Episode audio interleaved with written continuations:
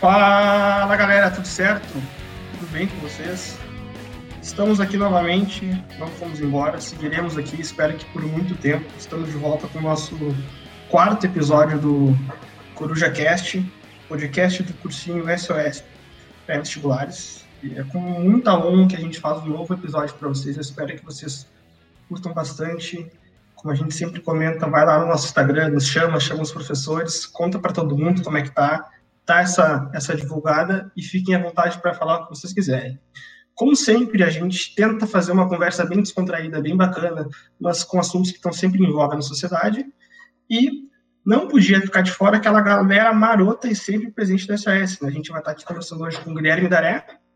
Bom dia, boa tarde, boa noite para todo mundo. Muito obrigado, Marral, por me convidar novamente. E, cara, eu gostaria de começar com uma perguntinha, assim, né? A piadinha do Guerrinha já pra gurizada, assim, pensando durante o episódio. Mas já? É, já, de cara. Essa é no latão, velho.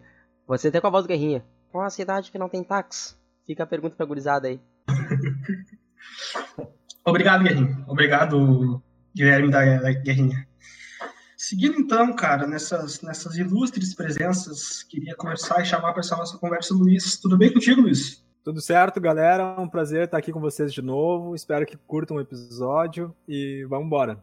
Com certeza, vamos embora, Luiz. Muito obrigado pela tua presença novamente. E tu, Henrique, como é que tu tá, cara? Tá aqui com a gente de novo. Acho que tu gostou de estar aqui com a gente. A gente gostou de ter, de ter aqui conosco também. O que, que tu tem para nos dizer hoje?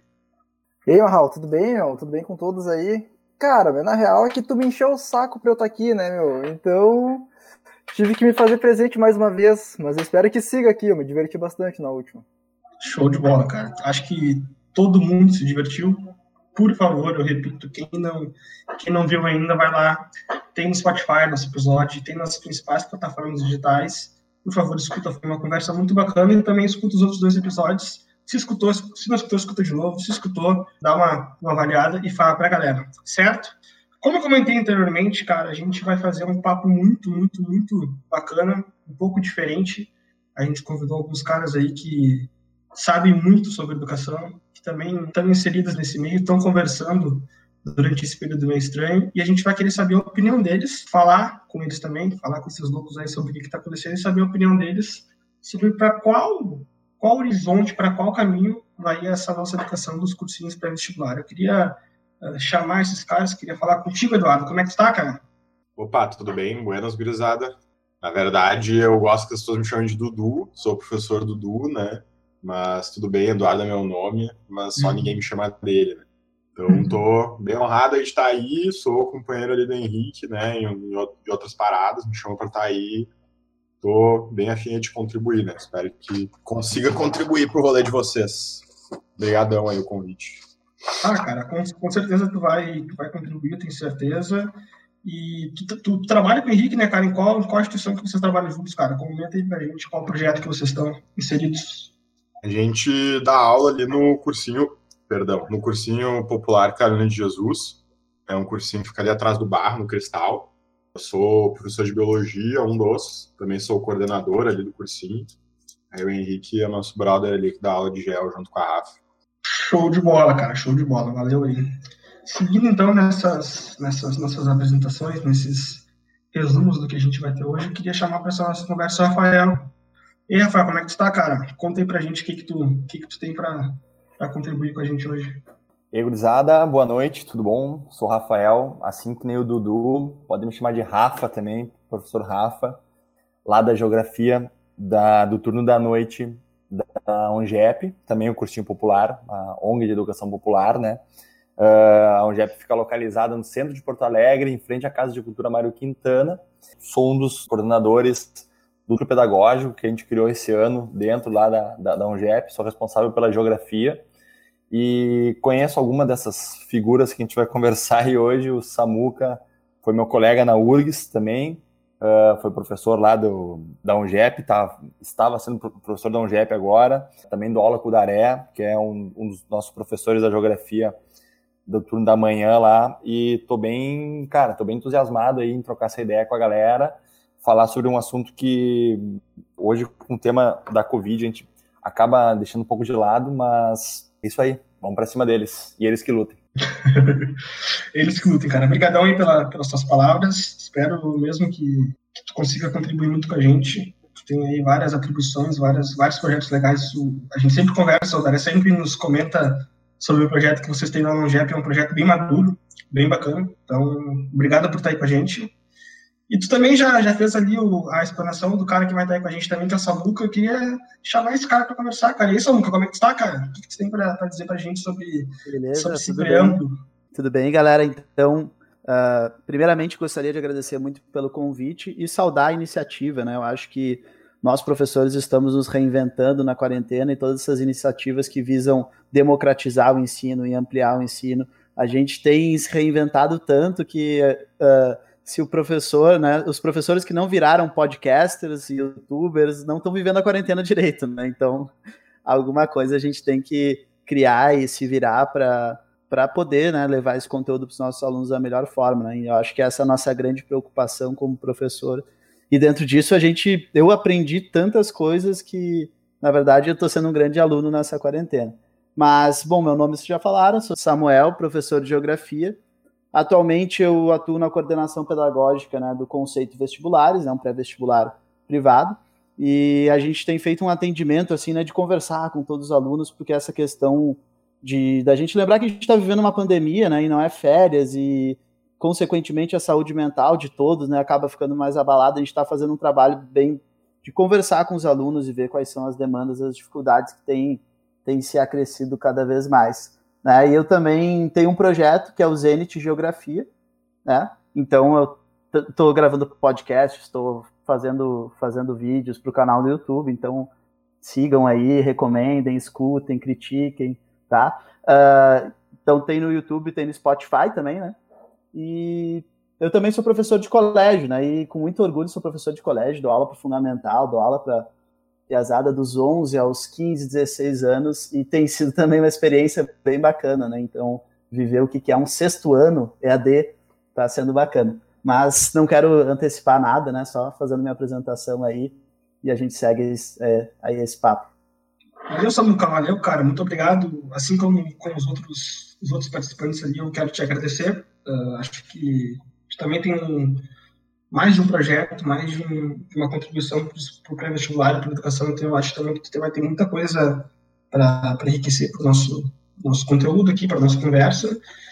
E, galera, nós todos aqui temos alguma coisa em comum, que é, de fato, o ensino, que é, de fato, o ensino pré-vestibular, que, na minha opinião, sempre, sempre teve dificuldade. A gente sabe o quão difícil é a gente fazer uma prova de vestibular ou de Exame Nacional de Ensino Médio, que seria o Enem, que seja minimamente possível de se avaliar para todos os alunos. Isso é muito complexo, isso é muito complicado. Então, a gente sabe que a gente precisa tratar que cada ano é um ano, cada prova é uma prova, eh, cada começo é um começo, isso é muito complicado. E a gente teve aí, em 2020, essa surpresa para todos, que foi essa quarentena, que foi a, a, a Covid, que, na minha opinião, apenas reverberou todas as dificuldades que a gente tinha na educação, todos os, os, os malefícios que a gente estava tendo, mas, por um outro lado, a gente está tendo que se reinventar, como, como o Luca falou, a gente está tendo que levar a coisa um pouco mais séria, tanto no sentido educacional, como, como desenvolvimento humano das pessoas, quanto preparar os nossos alunos para as dificuldades e para os objetivos que eles têm. Eu queria perguntar, uh, e aí fica à vontade para quem quiser começar, uh, quais foram ou quais estão sendo as principais adversidades que vocês estão tendo lá desde de março aqui, a gente está no Rio Grande do Sul, né, que foi uh, na semana do dia 16, se eu que a gente teve os primeiros indicativos que a gente teria uma parada. Eu queria perguntar para vocês qual é ou quais seriam as principais adversidades que vocês estão tendo durante essa parada e se vocês estão otimistas ou pessimistas. Quem quiser começar pode ficar à vontade. Ansiedade, né, velho? Ansiedade, ansiedade muito, assim, ansiedade às vezes até meio, meio paralisante, né? Tanto na nossa parte do trabalho profissional quanto professor, trabalho pelo qual a gente é pago, coisa da vida, é, já respondendo assim, né, se estão otimistas pessimistas, cara, não sei, porque a noção de futuro, ela tá meio, tá meio embaçada, né? É, quando é que as coisas vão acontecer, para quando é que pode começar a fazer é, que tipo de plano vai ser possível, mesmo, sei lá, se as coisas voltarem à normalidade. Então, isso dá uma coisa assim de não, é, nem adianta eu tentar me preparar com antecedência. Né? Então, sei lá, para mim um dos desafios tem sido esse rolê da ansiedade, assim, é o cara tá cheio de coisa para fazer, não consegue fazer nada, mas também não consegue descansar para tentar tipo, bom, então beleza, hoje o dia deu deu ruim, vamos dar uma paradinha, dar uma relaxada, amanhã o dia vai ser melhor. Não, mano, tu não consegue dar essa parada, ser desacelerado, né? Porque tu não, tu não muda de cenário, tu não muda de local, tu não muda de, de, de situação, né? Então parece que nunca consegue resetar. E, enfim, então falando que isso daí é um dos grandes problemas que tá dando na gurizada, né? No meio da, dessa, desse coronavírus aí, porque tu não consegue resetar, tu não tá, tua rotina é sempre a mesma, enfim, é. Pra mim é meio isso, assim, né? Cara, eu tô sentindo que tá rolando uma, insta uh, uma instabilidade emocional, principalmente, uh, principalmente dos alunos, das alunas e dos professores, das professoras, assim, né? Mas, assim, falando em questão de educação uh, operacional, do que a gente é, trabalha mesmo, que é com os jovens, assim, para preparar para o vestibular, eu acho que essa, uma instabilidade emocional, eu acho que é uma das, das do, dos, dos problemas, né? Instabilidade psicológica também, é, principalmente pela realidade que muitos dos nossos alunos e alunas já enfrentam diariamente. Uh, nós como e aí eu vou eu vou uh, tomar para nós aí dos, do, dos cursinhos populares, né? Nós somos educadores populares principalmente, né? Uh, de, antes de ser professores de fato. Uh, porque eu, por exemplo, eu sou formado em geografia, sou bacharel, mas eu estou professor, né, nesse momento. Então, estou aprendendo bastante e é uma realidade bem é, é, complexa também. Então, além dessa instabilidade emocional, psicológica, também uma instabilidade de incerteza sobre provas, né, meu, e sobre os exames. A gente teve aí toda essa questão do adia Enem, uh, as universidades também não sabendo muito bem se vão conseguir terminar o ano letivo da maneira correta. E se eu tô otimista ou pessimista, cara, eu não parei para pensar nisso, sinceramente, porque eu tô eu acho que a nossa questão antes de tudo com essa questão de pandemia é, é, é ver como é que a sociedade ela vai se portar depois disso, né? Agora a gente está lavando as mãos, passando álcool gel, usando a máscara uh, de uma maneira vamos dizer assim, mais civilizada, né, em, em muitos casos, mas daqui a pouco vai estar aquele negócio, né, meu, vou pegar meu filho na escola, ele vai estar com a máscara do coleguinha, eu vou pegar o filho errado, porque eu me confundi com a da máscara, aquela coisa toda. Então eu não sei, não. Eu acho que primeiro a gente tem que ver uma questão mais de sociedade em cima disso tudo, para depois entender um pouco da, da, do como vai se portar a educação. E como vocês tinham comentado, um dos meus, do, do, dos meus maiores anseios, assim, né, e, e, receios é saber qual vai ser esse caminho da educação no EAD, porque a gente já vinha vendo é, e escutando muitas coisas relacionadas à uh, educação em casa, né, uh, o lance lá do, do notório saber, né, todas essas questões que há uns dois anos vem norteando ou sulinizando, né, a, a, a nossa educação. Para mim, eu acho que é mais ou menos isso. Para ir interagindo, dialogando com os colegas, eu acho que eu não simpatizo nem muito com os discursos muito otimistas, né? Aquele negócio meio Gabriela Pugliese, obrigado coronavírus, né? Pelo novo normal. Eu acho que, na verdade, às vezes a galera se ilude um pouco achando que a pandemia vai fazer a gente mudar, né? Como um fator externo, se a gente não tiver um trabalho interno, né? De, de realmente refletir né, a nossa nosso papel na sociedade enquanto cidadãos ou né, e até a questão de, de, de, impactos ambientais que foram reduzidos por conta da quarentena, né? Então o quão prejudicial, né, muitas vezes a gente pode ser para essa questão ambiental. Mas também eu não, não, não gosto de ficar pessimista porque uh, o Milton Santos, né, um dos maiores geógrafos brasileiros, ele contribui, né, nesse sentido, porque ele fala em três globalizações, né? A globalização como ela é, como perversidade, a globalização como nos fazem ver, né? Então, como fábula, como a mídia mostra, e a globalização como ela pode ser, né? Uma outra possibilidade de uma globalização da solidariedade. E querendo ou não, a gente está à frente, né? O coronavírus ele acabou nos colocando frente a uma possibilidade de uma globalização da solidariedade, né? Porque é um problema mundial, uma pandemia, e a gente pode construir a partir disso, né, em uma visão otimista.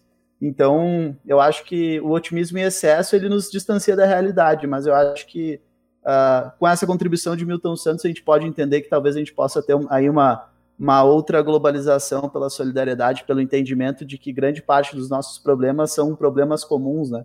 Daí não, não, não só a pandemia, né, como aquecimento global, como problemas né, da, da, oriundos dessa própria sociedade de consumo, né? E, e, eu acho que a gente tem um desafio bem grande, né? Que é a questão da, da empatia, né? Porque uh, uma sala de aula, tu olhar os rostos das pessoas, os sentimentos, as expressões, tu entender, tu conseguir te colocar no lugar deles é muito mais fácil, né? Quando tu tá dentro de uma sala de aula e não na frente de um computador olhando para um monte de bolinha, ou saber que eventualmente até algum aluno teu não está conseguindo assistir por não ter acesso a um computador ou por não ter domínio né, daquela capacidade técnica né, de, de acessar uma aula. Então é muito diferente, assim, né? Eu sempre tenho dedicado o início das minhas aulas para escutar meus alunos. Ah, o que, que vocês estão fazendo? Que série que vocês estão assistindo, né? O que, que vocês fazem no tempo livre de vocês? Principalmente pela falta que eu sinto, né, de, de entender bah, que, que, que será que está passando na cabeça deles, né? Sendo que aqui do lado de cá, né, nós professores estamos correndo atrás muito, né? Se reinventando muito em várias crises existenciais para poder dar conta de tudo isso. Então, eu acho que uma palavra-chave, né, é saber uh, saber ter empatia, né, nesse momento de quarentena, saber que é uma pandemia e não um, uma, um concurso de produtividade, né? Eu até confesso que eu me alienei um pouco, assim, porque ficar toda hora nas redes sociais, sendo que além de tudo que a gente está vivendo em termos de, de pandemia, a gente está vivendo no Brasil um, uma situação política gravíssima, é. assim, né? É eu, eu, eu, meio que me alienei um pouco, né? Eu busco me informar, mas não ficar muito tempo assim na frente de redes sociais, porque eu acho que essa é uma das dos gatilhos da ansiedade também. Uhum. Ah, Gurizada, que, que, que, papo, que papo bom, cara. Uh, acho que eu vi, eu, eu vou chegar em ti, né? A gente, a gente tá se vendo, a gente não tá junto, né, gente? Pelo amor de Deus, a gente tá uh, em quarentena, mas a gente tá se vendo aqui. Falo, o nunca falou em Mito Santos, tu já começou a pular aí. Vou chegar em ti, mas eu achei do, do, caramba, assim, cruzada. Eu, eu também uh, compartilho com vocês que a principal questão de nós como educadores é, primeiro, saber onde a gente está pisando, né? Para aí sim direcionar e ter algum tipo possível de meta de se vai passar no vestibular, se vai atingir os seus objetivos. Acho que não só nós, como indivíduos, né, que a gente está lá dando aula, a gente está lá dando a nossa porcentagem de conhecimento para eles, mas essa troca, ela sai de um equilíbrio, ela sai de um eixo, porque, querendo ou não, a gente sai do nosso, do nosso normal, não tem novo normal, a gente ainda não achou o novo normal. Então, a gente ainda vai, vai encontrar esse eixo novamente, mas é complicado, cara. É, a gente vai ter que acertar essa ansiedade, essa ansiedade para, enfim, poder saber para onde, onde, a gente está indo. O que, tu acha disso, Daniel? Tu, tu, concorda com a galera aí, mano? Eu vou fazer um comentário que o, que o Samuca ele tem uma voz muito de podcaster nossa. vocês viram, a gente tava numa. Até começar a gravar, a gente tava numa zoeira aqui, né? Num, num papo bem assim. Daí, tipo, começou, começamos a gravar. Ok, estamos em modo seminário agora cada um fala uma vez. O cara fez curso. Fez ideias curso organizadas, assim. Todo mundo virou professor, de repente. É, a pandemia fez o cara. Um dos os cursos, uh, os cursos prioritários foi a FEPLAN, né, meu? O cara fez curso de radialista para poder dar aula EAD, né? Uh, não, escutando a galera, meu, o Dudu, o Rafa, o Samu, cara, fiquei, é sério, tô muito feliz hoje com o programa, na verdade, porque são pessoas que eu gosto bastante, sim, o Dudu é, conheci agora, mas o Samu e o Rafa conheço eles há, há, um certo tempo, sim, e são pessoas que eu gosto muito. E pegando aquela parte, eu acho que foi o Rafa, é, que falou sobre o Adi Enem, né? Hoje, o uh, pessoal que está escutando a gente no futuro, né? Essa gravação é no dia 20 de junho, tá? E hoje, no dia 20 de junho, abriu a, a o INEP, né? Colocou lá a votação para os estudantes escolherem uma futura data para o Enem, que é dezembro, janeiro ou maio. Gurizada, eu queria saber de vocês o que, que vocês acham disso, velho passar, não sei se vocês concordam, mas me dá uma impressão assim, tá, rolou uma pressão dos estudantes, né, pro adiamento do Enem, e aí, né, o pessoal lá do Ministério da Educação, que só para deixar claro, nós não temos ministro da Educação no momento atual, meio que passou a responsabilidade para a galera escolher, assim. Vamos lá, gurizada. Então tá aberto, votem. O que, que vocês acham? Eu quero saber o que vocês acham dessa atitude, velho. E o pessoal lá e escolher, já que a gente não tem um, um sul para se guiar, né, nesse momento atual. Eu acho um pouco perigoso, meu, essa questão, porque eu vejo muito pelos nossos alunos e alunas, né, que muitos deles não têm a, a, uma capacidade técnica no sentido de uh, infraestrutura, na verdade, né, capacidade de infraestrutura técnica sobre uh, internet, coisa e tal, né? Então a gente sabe que essas votações, o público que vai ser atingido é um público que provavelmente seja mais abastado, né? Da, de, uma, de, um, de um pessoal que provavelmente esteja conseguindo estudar de fato, né? E, e, não vão ser as mazelas mais baixas da população estudantil que vai conseguir votar, sei lá, para se adiar para essa última data em maio, né? Porque o que acontece? A gente vive numa sociedade um pouco, eu vou ser bem simpático, individualista, né? Então, quem está estudando, está estudando. A gente sabe que o vestibular, principalmente, ele é uma competição, né, meu? E, e cara, quem está melhor preparado quer passar, quer dentro dessa competição, quer, quer, quer vencer, né? E provavelmente seja essa, esse, esses alunos e alunas que estão mais preparados, que vão conseguir votar para que, sei lá, isso é devaneio meu, tá? Pode ser uma teoria da conspiração, Zeitgeist aí, um bagulho. Mas para que a prova role o quanto antes, né, meu? E eu acho que isso no colégio rolava comigo também, sabe? Eu queria que a prova fosse logo, uh, logo depois que eu estudasse, entendeu? Uh, ou seja, 15 minutos antes de começar a aula, né? Uhum. No caso. Assim. Isso me lembrou um pouco a situação da UFSPA que está passando agora, né? em Porto Alegre, que os alunos estão votando para volta às aulas, né? E, enfim, tem toda uma corrente contrária a essa volta às aulas, justamente porque nem todo mundo tem acesso, de fato, à internet estável ou, enfim, aparelhos eletrônicos que façam ser possível a estabilidade nas aulas EAD. Então, é muito parecido né, nesse sentido de votação. Quem é que vai ser favorecido e quem é que não vai ser favorecido ao votar? Até uma, só uma, uma curiosidade da, da UFSPA, né? Cara, no ano passado, se não me engano, teve um, um, um, muitos casos de suicídio, principalmente dentro da, da, da, da, fundação, que aqui em Porto Alegre a gente chama de, uhum. de fundação, né? A gente divide a URGS da fundação, né? A gente teve um, um, um número bem uh, considerável assim, de suicídios entre os alunos, né? E eu só eu fico imaginando, cara, uh, imagina isso agora nessa, nessa pandemia, né, cara? Então, assim, se no ano passado que estava um pouco tranquilo, vamos dizer assim, essa galera já é muito cobrada, né? Porque, uh, para quem não sabe, para entrar na fundação não tem mais vestibular, então tu entra pelo Enem, então tipo, tem, tem, tem gente do Brasil inteiro estudando lá, sabe, uh, uh, e querendo muito estudar lá, né, é uma, é uma, é uma instituição de muita qualidade no que tange aí as ciências médicas, né, e só para deixar esse adendo aí, desse, esse dado, né. Não, e esse que é o, isso que tu fala é a questão da responsabilização, né, tanto da, da votação do Enem quanto dessas situações aí de adoecimento mental de estudantes e da galera querendo voltar às aulas, né, galera da Universidade de Saúde, né, a é uma universidade que acho que salva ali um curso de gastronomia que ela tem, ela é exclusivamente cursos da saúde, né?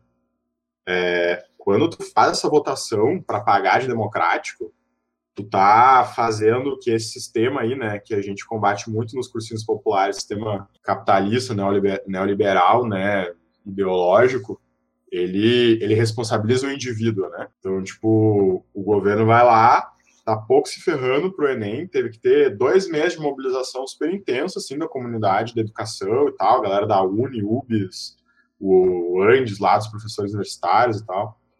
E beleza, vamos fazer uma votação agora. Vamos botar no colo de jovens de 14 anos, jovens de 15, galera de 20 anos, uma responsabilização para definir uma política pública, né? Isso não é democracia, né? Isso é passar passar para os indivíduos. A gente está falando para os nossos alunos aí no Carolina, gente, votem para maio do ano que vem, que é a opção mais tarde que tem, mas na real a gente não tem nenhuma condição hoje uhum. de estar tá fazendo um planejamento mínimo de quando é que vai voltar o Enem, né?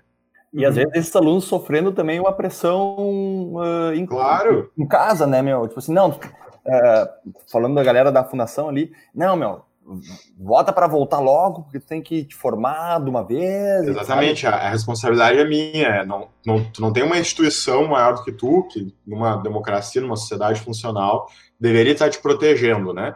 A gente deveria ter tanto, sei lá, reitor dessa universidade, quanto presidente da nação dizendo, galera, é assim, não sabemos quando que vai voltar, temos que ser paciente, temos que se proteger, sabe?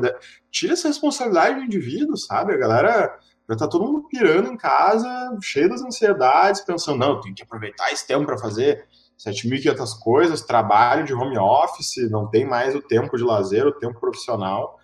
E as instituições vão criando mais maneiras ainda de nós sermos os únicos responsáveis por coisas que são muito maiores do que nós. Né?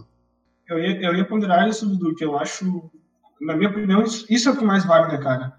Tu já tem uma, o processo todo, tanto da universidade quanto do processo para você entrar lá, é uma competição totalmente insana para jovens de 15, 16, 17 anos, que é, é como se fosse a passagem de bastão de tu de, vai fazer uma atividade que tu depende só de ti.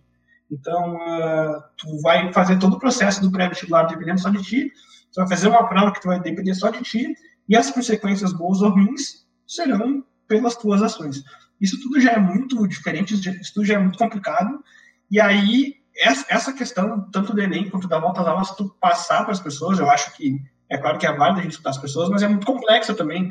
Como que tu vai uh, sair perguntando para as pessoas agora, para tomar uma decisão nesse exato momento, e coisas que elas não estão nem de cabeça para decidir. Então, uh, eu acho que falta esse, esse, esse norte, essa, esse caminho para onde a gente deveria ir, só que a gente entende também que, que é uma coisa muito nova para todo mundo, mas realmente falta essa, essa organização. O que, que tu acha disso, Henrique? Tu, tu, concorda com a gente, cara?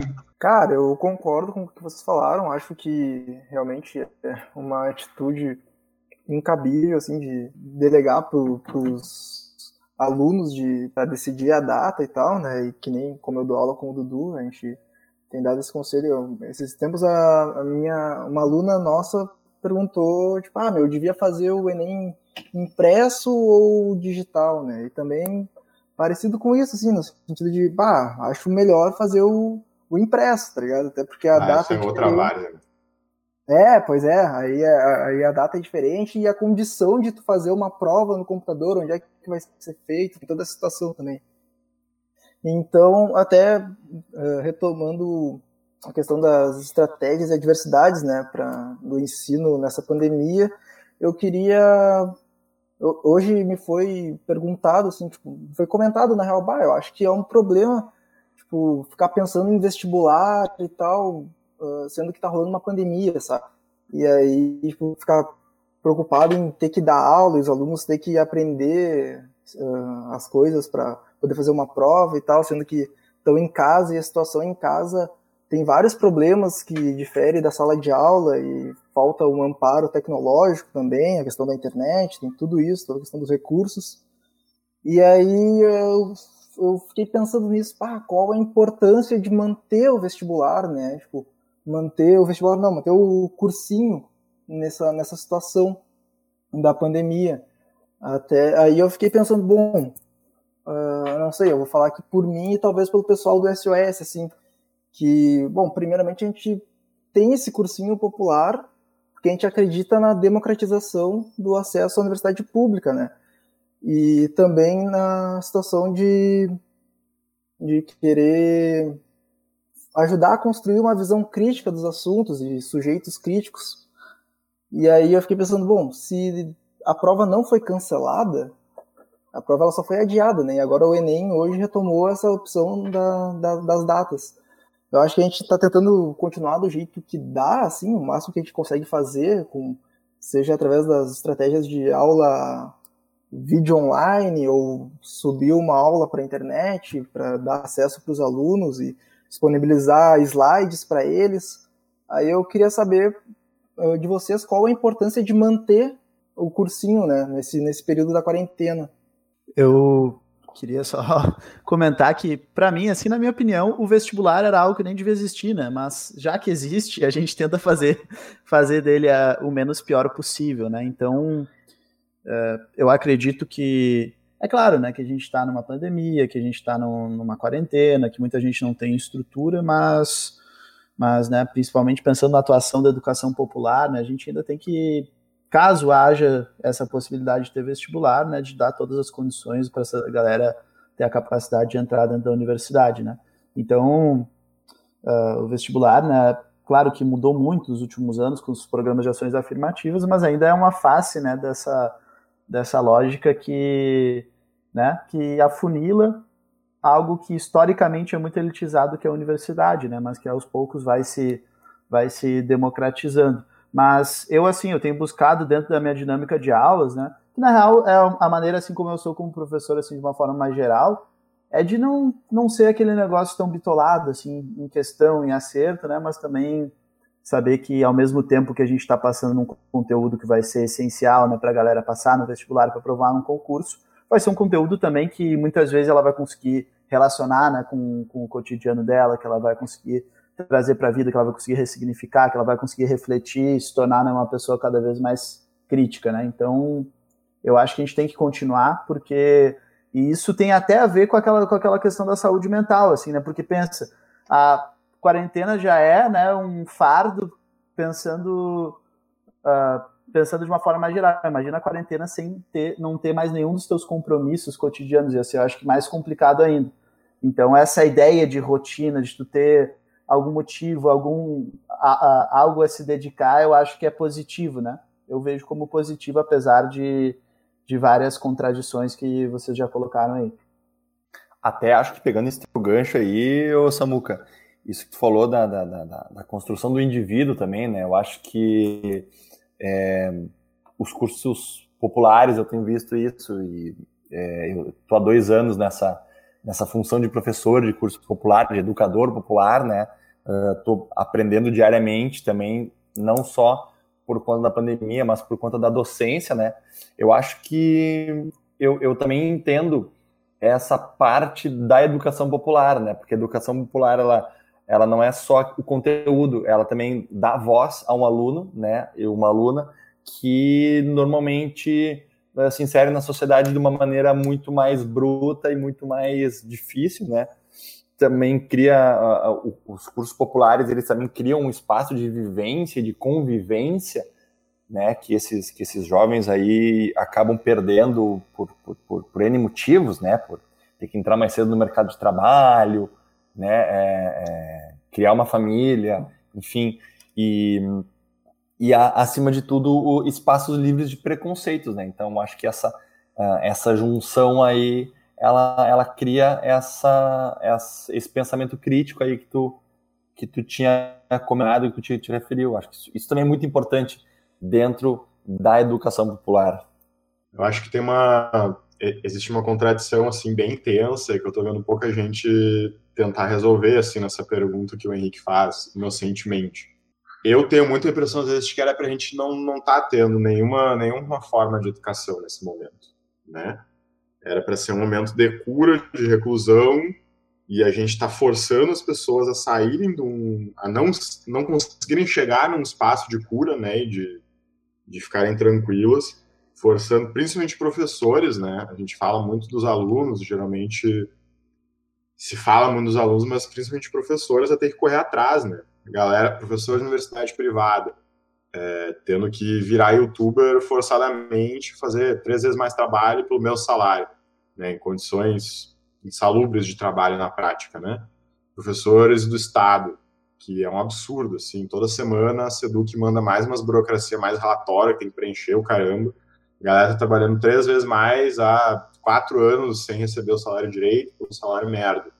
É, professor do município tem que estar tá indo na escola para entregar papelzinho para os alunos para estarem fazendo com os pais em casa.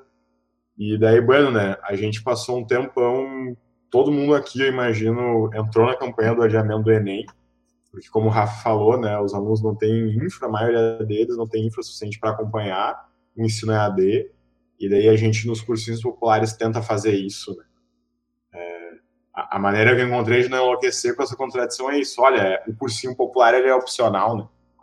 Ele não é obrigatório, não, ele não tem condicionantes, tanto, tanto para o professor quanto para o aluno, né? ele não tem condicionantes assim que, coa, que coagem a pessoa a estar tá participando ou prosseguir trabalhando ali. Mas isso é, é, é estranho para mim, porque a gente não consegue chegar numa solução, né? Não, não existe a solução de, bom, vamos dar aula tudo em texto, que os alunos conseguem ler o texto. Mas daí os alunos continuam perdendo várias outras coisas. Eu não sei como é que é para vocês, mas para mim, eu comecei o DAD dando aula em texto, produzindo uns textão, assim, e eu descobri que a minha aula, que eu levava ali transporte, planejamento, e dar a aula, que eu levava três a quatro horas por semana para fazer no Carolina, Agora eu tava levando tipo 10, 12 para fazer o texto. Aí, bom, vamos fazer vídeo. Eu demorei para aprender a fazer os vídeos, mas beleza, daí eu levo tipo três horinhas, duas horinhas e meia para fazer. Só que daí meus alunos não conseguem ver o vídeo. então, eu não sei assim, é, que eu, às vezes eu me pergunto se a gente deveria estar tá mantendo as aulas, mas enfim, acho que a gente cumpre um papel de manter a galera fazendo um negócio que eles querem fazer. Né? Porque o aluno do cursinho popular se quisesse, podia estar vazando. Isso é justamente o problema que a gente sempre enfrenta, historicamente, que é a evasão. Né? Mas, enfim, é, botando um caldo aí nesse debate, que eu acho que é, é ele é complexo, ele bate em várias coisas nossas, né? É, eu acho que... Puxando esse gancho aí que o Dudu comentou agora, eu queria fazer uma pergunta específica para o Samuel, já uhum. tratando essa questão da evasão que a gente tem visto, pelo menos no meu caso, é visível nos cursinhos populares, né? O pessoal tem diminuído a frequência, tá difícil o acesso, tem toda uma questão logística para os professores, para os alunos. E eu queria te perguntar, tu que tem uma experiência vívida aí nos colégios, como está sendo para ti, como está sendo a realidade para vocês, professores e professoras, e enfim, todos os funcionários aí dos colégios nesse cenário? É, uh, eu vou falar da minha realidade, né? Mas a minha realidade é uma realidade, eu acho que de certa forma, privilegiada, assim, porque eu dou aula num colégio privado, né, no Colégio Maria Imaculada. Então, claro que mesmo nesse cenário, tem vários alunos que não têm, tipo, um computador por pessoa na casa, dez vezes os pais têm que trabalhar, dez vezes são irmãos, e mesmo assim, tu teve uma redução ali da, da participação nas aulas, né, online, ali de uns 30%, 40%, diminuiu a carga horária, o que eu achei que foi algo sensato se fazer, né, não fazer tanto tempo de aula pela questão de ser maçante, mas tem sido bem, bem diferente, né? Mas eu acho que a, essa geração, assim, ela tem uma facilidade grande, assim, de lidar com a tecnologia. Eu acho que quem mais apanhou nisso foram os professores, né? Que tem vários professores que têm mais idade e até, né, chegarem a um ritmo de conseguirem dar essas aulas online e criar uma dinâmica. E daí os, daí os alunos não, não ligam a câmera, daí tu tem que dar aula olhando para um monte de bolinha. Então, uh, eu tento assim, né, sempre, aquilo que eu tinha comentado com vocês, né, eu tento sempre, início das aulas, pegar e trocar uma ideia, assim, saber como é que tá a quarentena deles para gerar essa empatia e recomendar filme, né, a gente fica falando de série, eu indico série, indicam série, recomendar filmes e, e de certa forma, né, uh, tentar buscar aonde, né, que está o encontro entre a realidade do nosso aluno e o nosso conteúdo, né? Que é algo que é um dos principais desafios do professor, mas que, sobretudo nesse momento, ele tem que ser ressaltado, né? De tu conseguir dar uma, uma, uma aula com sentido, né? Então, com, com o sentido dele conseguir relacionar aquilo ali. Mas eu também não. Eu acho que, até por orientação da escola, mas pela parte de todos os professores, a gente não está sendo tão conteudista, nem tão teórico, a gente está, sabe, abrindo mais para discussão e sabendo que, que a gente está passando um momento difícil para todo mundo. Mas, como eu comentei no início, né, é uma realidade né, bem diferente aí de grande parte das escolas públicas, a realidade que eu estou vivendo como professor de colégio. Mas tem muita coisa que dá para fazer, né? Tem muita coisa que dá para fazer que, que pode ser interessante. Como o Samuca falou, né, meu? Os professores seguem apanhando. Fica aí a frase da reflexão, hein? Não, não é pouco, sábado. Baita, baita, baita. Uh, queria dizer que foi uma baita, baita conversa, cara. A gente, cada um levantou coisas que a gente poderia ir atacar para vários lados. Acho que os recados foram bem dados e também bem sucintos, então ficou, ficou bem bacana. Né? A gente tá, querendo ou não, eu também sou, assim como o Rafael, eu também não sou da licenciatura, eu sou economista e, e sou, tô, estou como educador de história. E aí eu até converso tanto com o pessoal de geografia, que é, que é o Guilherme aí, que o João lá, quanto o nosso núcleo de história lá do SOS, que uh, pelo que a gente está passando na sociedade e pelos formatos de aula, esse, esse, esse formato ele venha nos facilitar, mas por um outro lado a gente vê que o pessoal de exatas, por exemplo, está com muita dificuldade. Então, acho que isso é uma coisa que a gente poderia trazer com a diversidade também. Eu não sei como é que o, Edu, o Dudu e o Luiz Bill estão se saindo com isso, porque a gente sabe que cada matéria vai ter uma metodologia para encantar e para fisgar o aluno. Então, acho que para as matérias humanas ali, falar sobre a sociedade e falar de uma maneira, talvez por vídeo, tenha facilitado, porque a gente sabe que história, por exemplo, tu ficar, ficar falando lá com slide na, na aula, o aluno se sente mais preso, mais incomodado. Então, acho que isso também é uma diversidade. A gente está tendo que se reinventar, e aí cada matéria se reinventando, a gente, a gente, né, a gente está fazendo e tentando analisar quantos alunos estão indo em média, a gente está tentando estressar os valores para a gente entender o que está acontecendo nessa pandemia, para a gente ver até onde a gente pode ir, até onde a gente não pode ir, quanto que a gente está tirando dos alunos. Mas eu acredito que, que o papo foi, foi muito bom, sabe? Muito obrigado. Vou fazer uma pausa agora, para a gente dar uma levantada, dar uma esticada nas pernas e a gente já volta, pode ser?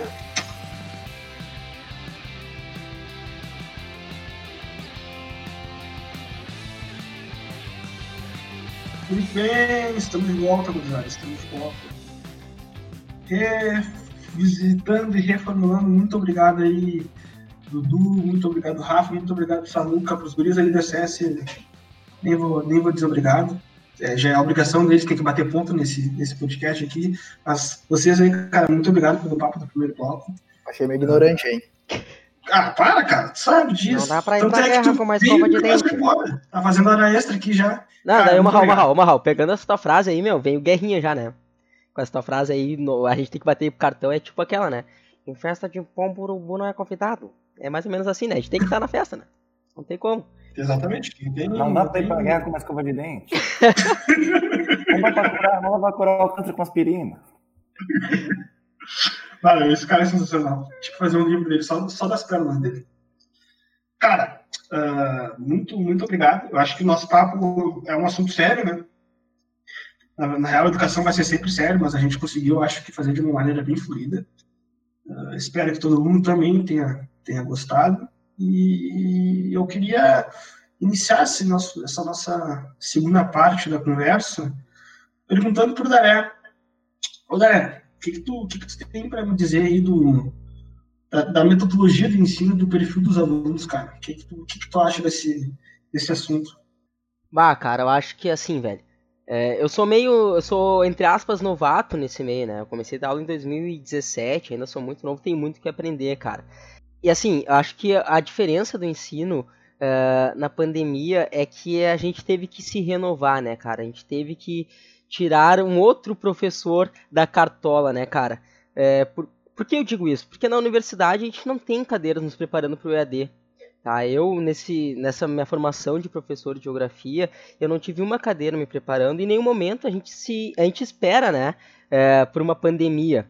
Né? Acho que o contato que a gente tem com os alunos no dia a dia, né? Dar uma aula ali, ter olhando eles, ter o contato, o visual, o toque. Acho que isso é muito bom porque aproxima, né, o professor do aluno. A gente consegue entender mais o lado do aluno. Então acho que nesse momento de pandemia, nesse ensino EAD, eu acho que a gente teve que se redescobrir como professor. Né? Eu, óbvio que a pandemia ele tem, ela tem muitos lados negativos, né? como a gente está vendo diariamente, mas a gente tem que tirar algumas coisas positivas, né, desse, desse, desse meio caótico, né, que estamos passando. E, e eu, Daré, estou descobrindo esse, esse meu lado professor EAD, cara. Que eu não, não, não imaginava eu gravando vídeo, eu não me imaginava é, criando coisas para um Instagram, é, para um, uma plataforma online, entendeu? A gente tem que tentar se renovar a cada dia, querendo alcançar mais os alunos. A gente sabe das dificuldades deles, né? Eu sou um educador é, que dou aula em, em cursinhos populares, então eu, eu, eu, tenho que ter ciência da dificuldade dos meus alunos. Então acho que a gente se redescobriu. E pegando o gancho, Marralzinho, eu gostaria de fazer a pergunta para os meninos, nossos queridos convidados de hoje. É, o que eles estão levando de positivo, né? Positivo no, no meio né, profissional, como professor, como eles estão se redescobrindo nessa pandemia, o que, que eles estão fazendo para se aproximar dos alunos, né? Porque a gente está aí para aprender, né, cara? Eu queria ouvir esses mestres que estão aqui conosco hoje. Então, é essa a pergunta que eu tenho para eles. Vai lá, Rafa. Vai lá, Dudu.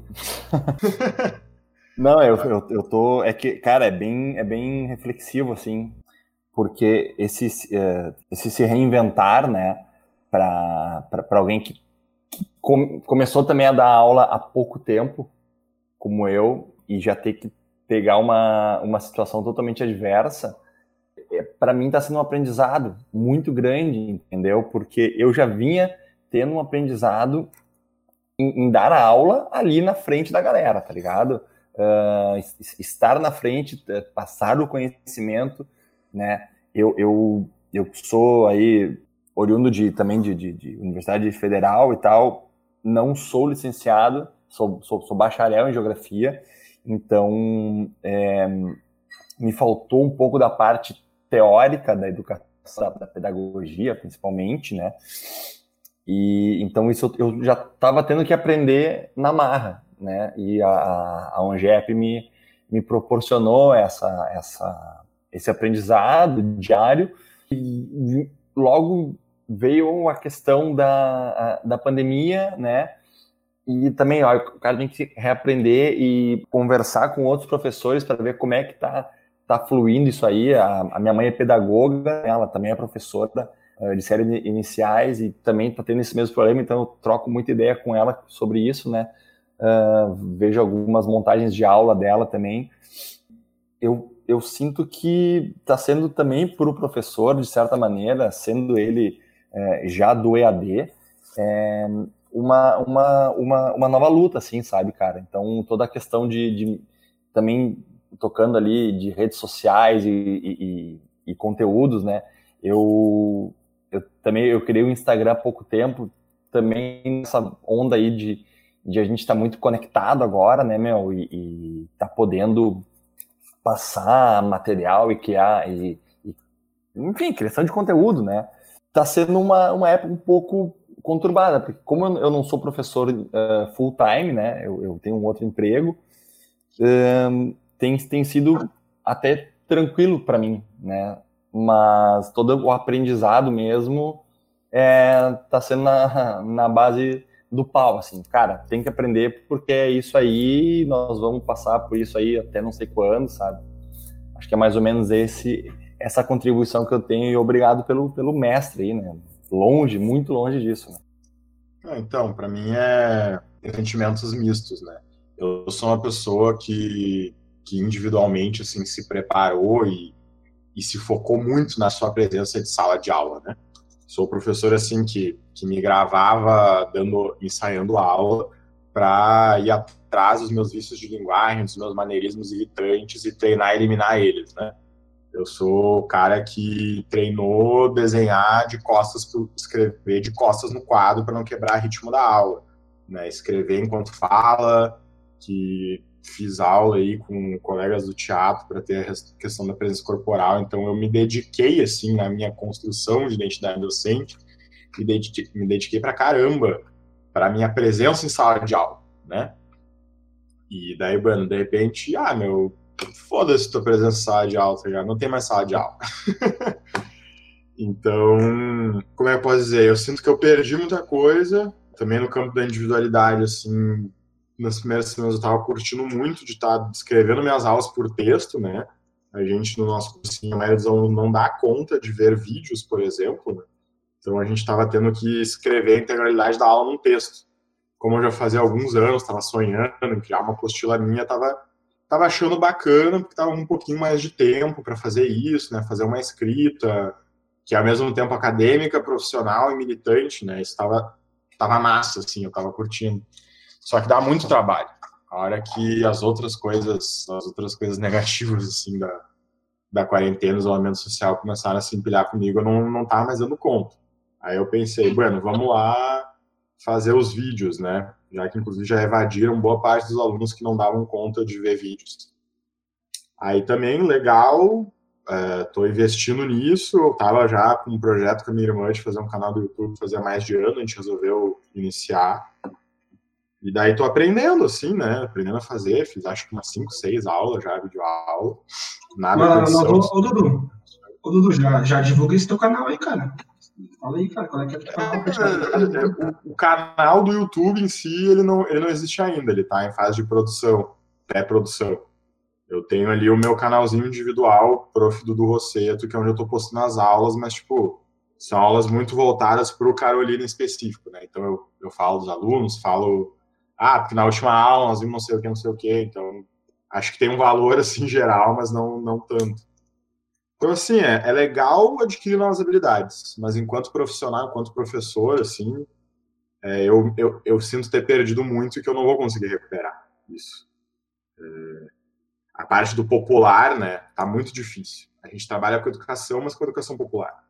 E para eu ir terminando aqui, o, o Paulo Freire fala muito isso, né, que a gente sempre tem na formação dos professores esse problema de que, ao mesmo tempo, ele é puramente teórico, a gente não se insere né, na, na realidade assim, do dar aula, ele também é, é exclusivamente prático. A gente aprende a dar aula na marra, né, que nem o Rafa falou. A gente aprende sem, sem a parte da reflexão, sem a parte do, do preparo, assim, e, e isso é uma pena também para nós, né? Nossos alunos perdem, nós perdemos a nossa identidade, ela se enfraquece quando a gente está tendo que aprender as coisas na marra a todo instante, né? É, quem é professor de cursinho popular, todo mundo aprendeu a dar aula na marra nos cursinhos populares no geral. E agora está tentando fazer tá tendo que fazer a mesma coisa para o EAD e faz sem conseguir fazer uma reflexão, né? Sem pegar teoria. É, e a gente vai se perdendo nesse meio. Então, sim, estou adquirindo umas habilidades massas, estou fazendo uns bagulho que até são legal, mas acho que perdi muito da minha identidade profissional, assim, sei lá. É isso. Ah, foda que um, um, um professor ali citou o Milton Santos, o Dudu citou Paulo Freire, bah, aí é complicado competir, meu. Tá? Parabéns aí vocês, de fato, de aumenta, verdade. Aumenta o nível, aumenta o nível. Porra, Estamos se aprendendo juntos. Uh, eu acho que a gente tem, né, uh, diante de nós, uma ferramenta fantástica que é a internet, na verdade, né? Eu não quero que soe um excesso de otimismo, mas às vezes a gente tem que ver o lado meio cheio do copo. Porque assim, a internet é uma ferramenta sensacional, mas ao mesmo tempo, ela pode ser uma péssima ferramenta se a gente não souber direcionar, né? Então, pensa assim, né, uh, até a nossa infância na escola, né, a quantidade de acesso à informação que a gente tinha e os jovens de hoje, a quantidade de acesso à informação que eles têm, né? Isso jovens de, de pré-vestibular, isso jovens da escola. A gente tem um acesso à informação gigantesco. Então, acho que o professor que souber aproveitar essa ferramenta para direcionar essa curiosidade uh, tem, inclusive, a ganhar, né? Porque, na verdade, os alunos eles se desinteressam pelas nossas aulas, muitas vezes, pelo fato de que a gente faz algo distante da realidade deles, mas quando a gente fala assim, não, tu tem uma ferramenta aqui que é a internet, procura isso, cria isso. Eu trabalhei muito criando enigmas, né, em que eu, que eu utilizava o Google Maps, daí, daí do Google Maps para um vídeo no YouTube, daí eles tinham que achar um link que ia para outro, outro negócio. E eu acho que a gente tem um, alunos com uma curiosidade, às vezes, meio anestesiada nesse período, mas ao mesmo tempo a gente tem essa ferramenta fantástica da internet que, te, que representa muito acesso à informação. Então, na verdade, se a gente for parar para pensar, a gente sabendo direcionar isso, a gente pode até né, uh, ganhar uma ferramenta nova que talvez a gente não utilizasse antes dessa pandemia e que a gente vai passar a utilizar para depois dessa pandemia. Então, Claro, isso eu estou falando tudo numa situação ideal de que os alunos de fato conseguem assistir uma aula online, de fato conseguem pesquisar na internet, né? Então, eu acho que tem que ir mais por esse ponto de vista, né? De criar possibilidades de, um, de uma aprendizagem também autônoma e não só aquele negócio, uh, de certa forma, direcionado pelo professor, assim, né? Mas ser um despertador de curiosidades né, para que o aluno ele possa direcionar esse universo de informações que é a internet ao seu favor. Então eu vejo, né, eu vejo o lado, o lado bom mais nesse sentido, né? E eu acho que a gente tem muito a, a, a criar dentro disso. Bacana. Uh, cara, eu, eu também, eu, eu, faço, eu assim como o André comentou, faz pouco tempo que, que, que eu comecei nessa, nesse, nesse, nesse caminho aí. Eu, eu lembro que o Daré e o Léo, que é o professor do Estado da CS, me convidaram em 2018 para fazer uma participação especial, e aí depois, em 2019, eu assumi junto com ele e a gente conseguiu tocar a história, e aí a gente seguiu em 2020. Uh, mas, na minha opinião, seguindo nessa questão do perfil dos alunos, a primeira coisa que eu, que eu me deparei, que eu identifiquei, é que para se preparar para conseguir dar aula vai ser uma questão muito mais exógena. Você vai ter que entender muito mais do que vai se tratar a prova, do que vai se tratar o ambiente dos alunos, do que vai se tratar como eles estão inseridos, para ver como que tu vai direcionar a tua aula, como que tu vai uh, indicar cada momento, cada núcleo, cada assunto, para ter uma abordagem. Né? E aí também, uh, vou seguir a linha dos guris, né, cara, que, que, eu me lembrei na hora da, da, daquela citação do Paulo, do Paulo Freire, que é que que ensina aprende a ensinar, né? Então a gente a gente precisa se preocupar muito mais com isso.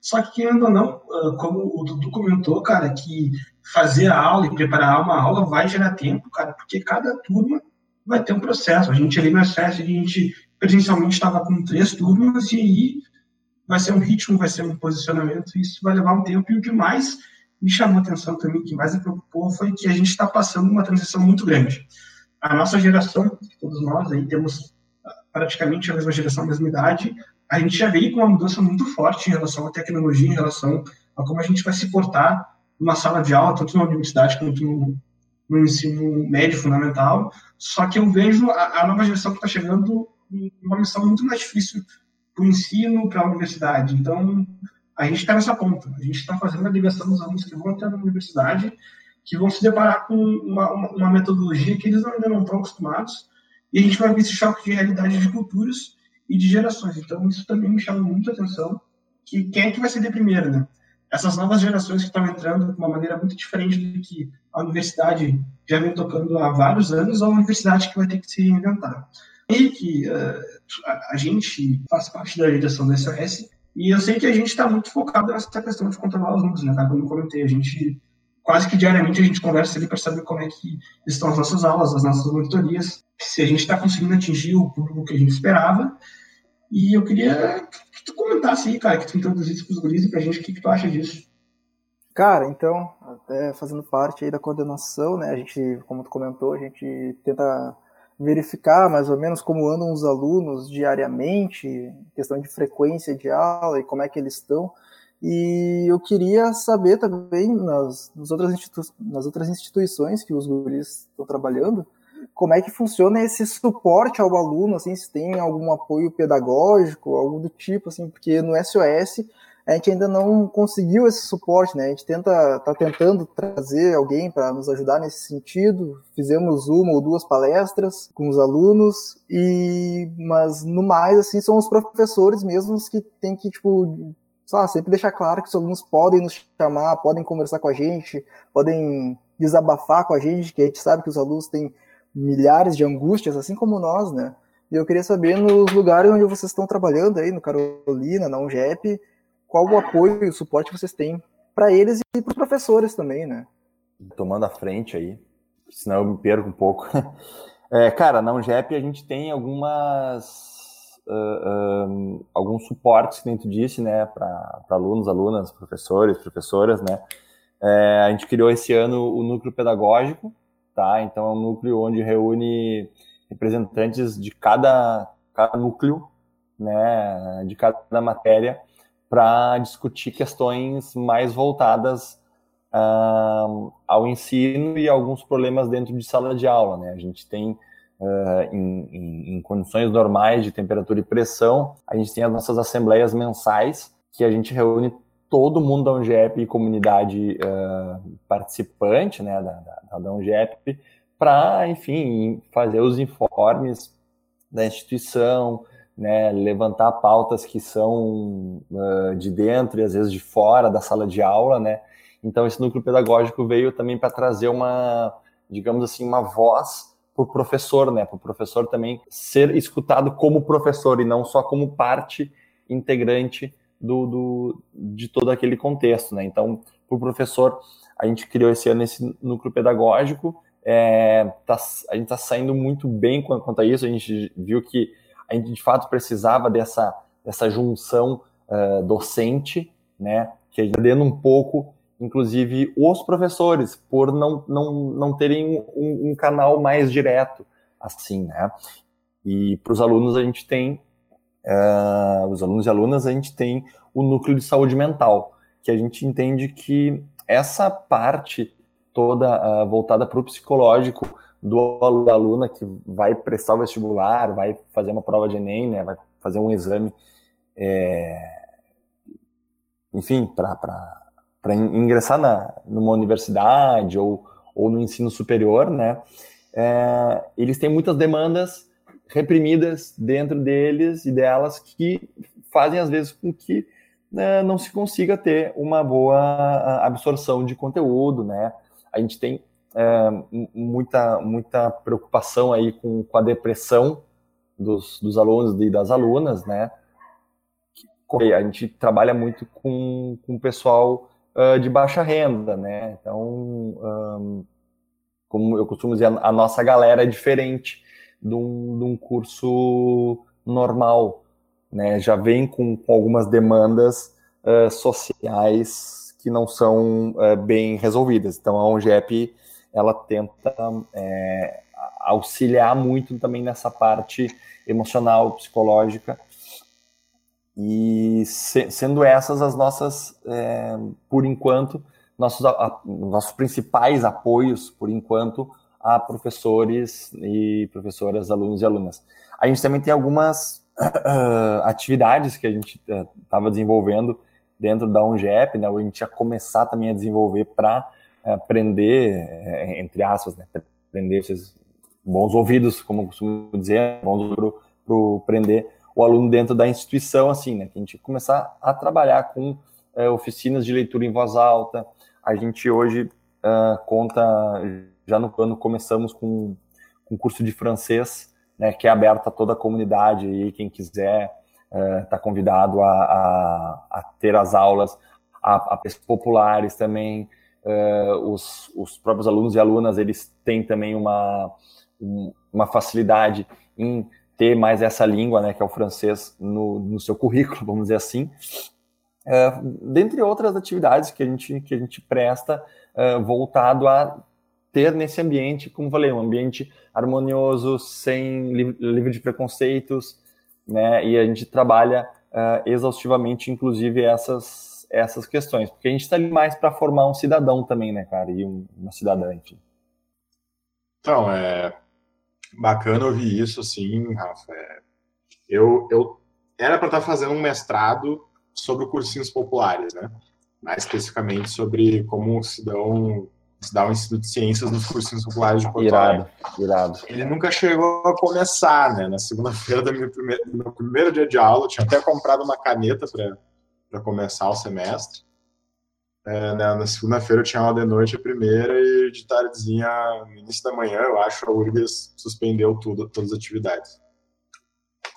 Então, é, eu tenho estudado muito, conversado muito sobre, com as pessoas sobre esses funcionamentos né, dos cursinhos, esses recursos, e é bem louco, né? Tem, tem, tem várias maneiras de organizar. É, a gente não tem ainda uma síntese, não tem uma densidade de cursinhos populares no Brasil hoje para começar a elaborar uma síntese, né? E a galera sair dessa, dessa sensação que está sempre começando do zero. Inclusive aqui em Porto Alegre a gente está começando a se rolê aí de conversar mais entre os cursinhos para tentar partir menos vezes do zero e menos problemas, né, Rafa? Tu já foi em algumas reuniões e tal. É, a gente se conheceu assim, numa dessas reuniões aí, né, Dudu? É, mas é difícil, porque é, é uma diversidade muito grande de gente, a galera é ocupada, às vezes a galera tá meio desconfiada, assim, né? Mas acho muito massa ver essas experiências de funcionamento. No Carolina, respondendo a pergunta ali, né, a gente tem um núcleo educacional e um núcleo pedagógico. Os dois vão tratar assim da, do acontecimento educativo dentro do Carolina. O pedagógico é um foco maior nos professores, o educacional é um foco maior nos, nos alunos, né? Então, ali pedagógico a gente vai discutir PPP, vamos discutir plano de aula, vamos discutir metodologias, vamos discutir essas coisas, como é que tá a tua aula, como é que tu anda, tá, tá tudo bem contigo, professor, e educacional é o mesmo esquema com os alunos. Né? Ali dentro a gente tem, então, um núcleo de apoio, que é hoje é composto por três pessoas, quatro pessoas da psicologia, uma da, do serviço social e uma da, da pedagogia, que fazem esse trabalho mais direto com os alunos, né? É, contato com os alunos, é, ver como é que eles estão, eles oferecem atividades, trabalham muito essa questão da saúde mental, da organização do estudo, dos métodos de estudo, eles fazem essa ponte com os professores, né? Uh, esses tempos até eles fizeram uma pesquisa, um bagulho muito bacana, assim, muito da sociologia, inclusive, com 1.500 dados, informações sobre os alunos, um questionário super complexo, entrevista semi-estruturada, para a gente entender como é que estava e organizar agora como que a gente ia começar a ser AD. Tem uma das professoras de química, a gente tem uma galera muito cabeçona no Carolina, assim, que é muito, muito das teorias, muito estuda pra caralho e tal. Ela diz, nós não somos, nós não estamos fazendo EAD, nós não estamos fazendo ensino à distância. Ensino à distância é uma modalidade de ensino pensada, planejada, estruturada para ser à distância. O que a gente está fazendo é atividade pedagógica remota, que é um improviso, né, galera? É isso, é. Duvido que vocês aí nas reuniões de planejamento dos cursinhos de vocês tenham tido a sapiência de se programar para uma pandemia global. É, não, não, não, tinha mesmo. É. Eu lembro que a gente, eu, eu sempre comento com o Derek, que a gente ficou sabendo que a gente não ia poder dar aula numa manhã, na tarde a gente estava tentando ver o que, que ia acontecer e de noite a gente decidiu que a gente tinha que começar a EAD. Um dia, praticamente. Não, pois é. é eu, a, o meu jargão, assim, da pandemia, quando alguém tá reclamando, pá, porque eu ia fazer não sei o que e não deu, eu digo, ah, meu, responsabilidade tua, né? Desorganização tua. Foi fazer teu planejamento não previu a possibilidade de uma pandemia global. É, agora aguenta. Né? não, Mas isso, não. então, a gente não tá tendo EAD, né, gurizada? Exato. Quem não tá formado para isso, preparado para isso, planejado para isso, não tá dando aula EAD a gente está dando atividade remota, atividade pedagógica remota. Uh... E é isso. Ali no Carolina, agora a gente concluiu. Só, só vou concluir esse pensamento bem rápido. É, aí no Carolina a gente concluiu que não está dando, está fazendo mal para todo mundo, e a gente vai dar uma pausa agora, um recesso, e nós vamos ir atrás de recursos aí, vamos programar para de fato virar EAD, né? É, fazer um ensino, um programa pedagógico que, que seja nessa nova realidade, nessa nova normalidade. Que é isso, né, galera? O ano se foi já. Exato. Não, só, só completando rapidinho, antes de passar a palavra pro, pro Rafa, que acho que o Rafa vai falar. Mas é que sim, meu, o Rafa falou, vai, é, a gente deu aula num sábado, na segunda começou a quarentena, sabe? E aí pensou, cara, o que, que vai acontecer, né, meu? E aí, a, eu lembro até hoje, cara, é engraçado até, assim, aquela ilusão, né, que a gente entrou na pandemia, assim, na, na quarentena no SOS no dia 16 de março, eu lembro até hoje a data, cara. Falou, não, mas acho que em junho começo de junho vai estar tá tudo bem, se Deus quiser, né? A gente vai voltar em junho, começo de junho. Cara, a gente tá acabando junho e, e assim, velho. A gente não tá preparado ainda para muitas coisas, sabe? Então a gente. Nem começou a, gente, a recuperar. É, exato, é, a gente tá dia a dia aprendendo um com os outros, né? A gente não só nós professores, a gente aprende não só nós entre os professores, mas com os alunos, cara.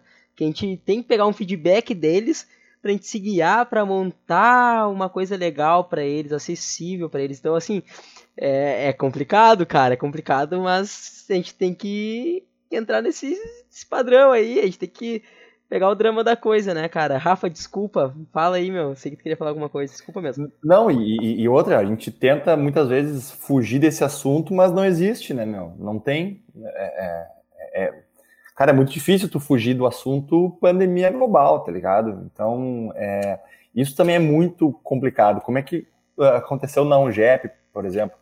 a gente decidiu que ia parar as aulas quando a, quando, quando a URA disparou. Né? Isso em reunião do núcleo pedagógico.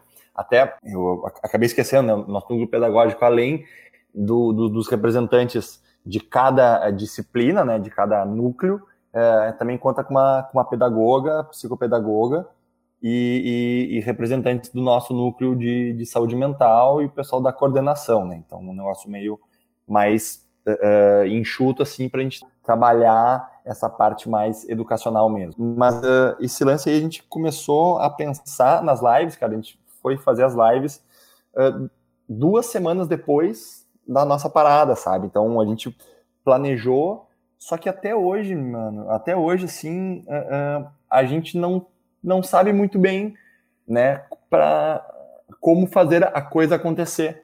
Uh, até trazendo dados, né, a gente no começo do ano tinha aproximadamente 100 alunos é, inscritos, logicamente, para uma aula presencial, né, lógico. Aí eu até peço desculpas para o Dudu aí, eu não, não consegui uh, não consegui encaixar essa pandemia no, meu, no meu planejamento, né? Gente, enfim, não. Vacilou, meu. Vacilou. Não, vacilando, vacilando, tipo, cara, o, que, o que pode acontecer? A gente pensou assim, ah, tem o governo. Ah, mas não, nada pode ser pior, né? Aí veio, né? E então a gente começou aí a, a, a, gente começou essas lives duas semanas depois, a gente meio que ficou assim, tá, cara, fazemos pelo Skype, vamos fazer pelo Zoom, vamos fazer pelo Hangout, tinha a questão do Corujito, bah, mas uh, tá, mas por um dá para fazer tal coisa, pelo outro não dá, pelo outro não dá, vamos de Skype. Aí começamos pelo, pelo Skype, conversamos com, com os alunos, né? Criamos um, um, um grupo com os alunos também para porque assim a gente a, a gente tem que dar voz para os alunos, né? Principalmente, uma coisa que é uma prioridade da UNGEP.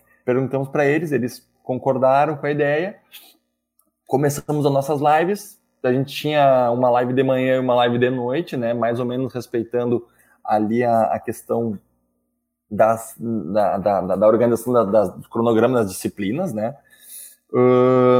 Começamos com aproximadamente uma média de 30 alunos.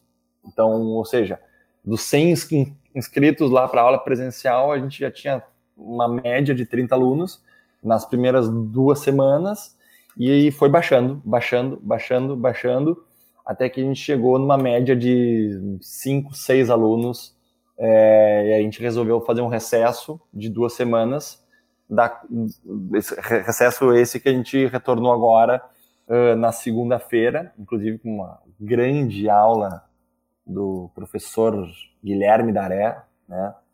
Uh, então, assim, cara, a gente está indo como tá indo como dá, né? E eu concordo muito contigo. A gente não está fazendo educação à distância, né? A gente está fazendo, na verdade, é, sei lá, conversas à distância com os alunos e as alunas para que eles e elas possam talvez se manter motivados, né?